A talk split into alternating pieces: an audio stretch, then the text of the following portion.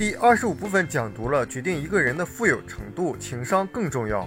富爸爸说，财商就是百分之九十的情商加上百分之十的其他技能。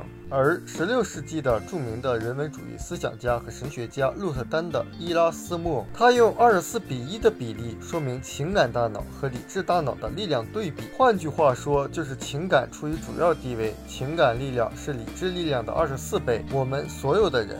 只要是有点人性的，都经历过情感战胜理智的情况。很多人是不是都经历过这样的事？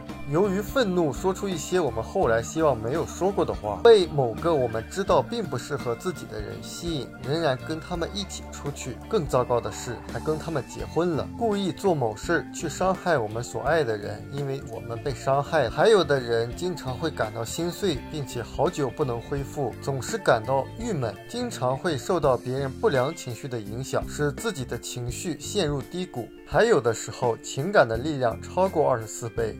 比如说对蛇的恐惧或恐高，或者是有的人害怕黑暗，或者一些人对陌生人是有着恐惧的。这些和其他的一些行为，通常都是百分之百的是由情感驱动的。还有在金钱的问题上，很多人存在着严重的情感恐惧症。不管我们承不承认，金钱是一种跟情感有关的事物，因为大多数人都不能理智的对待金钱。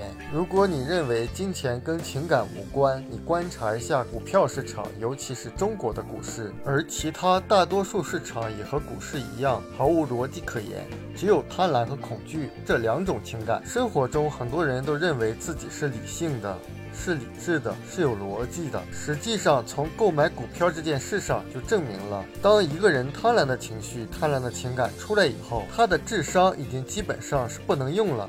所以在生活中，你会发现，容易上当受骗的人，往往就是那些内心特别渴望快速甚至一夜暴富的人。那带有浓厚情感的思想带来的问题是什么？就是它听起来很有道理。比如说，意象线的人。当他有恐惧的时候，他的逻辑是要安全的形式，不能冒风险。这个话我们会不会很熟悉？但是对于 I 象限的人来说，这种想法完全没有道理。他认为你要驾驭风险，要学会驾驭风险的能力。他认为最大的冒险是你不去承担任何的风险。如果你想知道你是情感思考型还是理智思考型，有一个方法就是注意你在交谈中是否经常使用“感觉”这个词。